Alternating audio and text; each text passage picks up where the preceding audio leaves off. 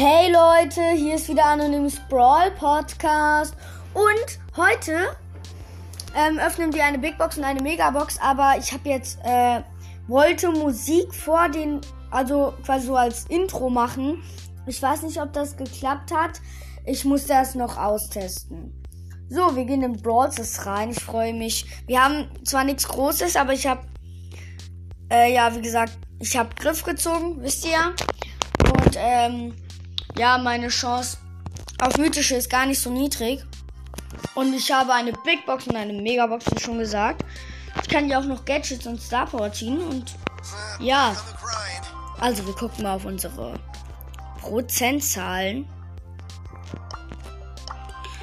Ja, mythischer Brawler 0,26. Legendärer Brawler 0,03. Äh, Star Power 1%, Gadget 2% wie immer. So.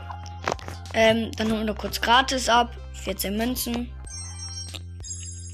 Okay. Beides im Brawl Pass. Let's go. Große Box. Machen auf.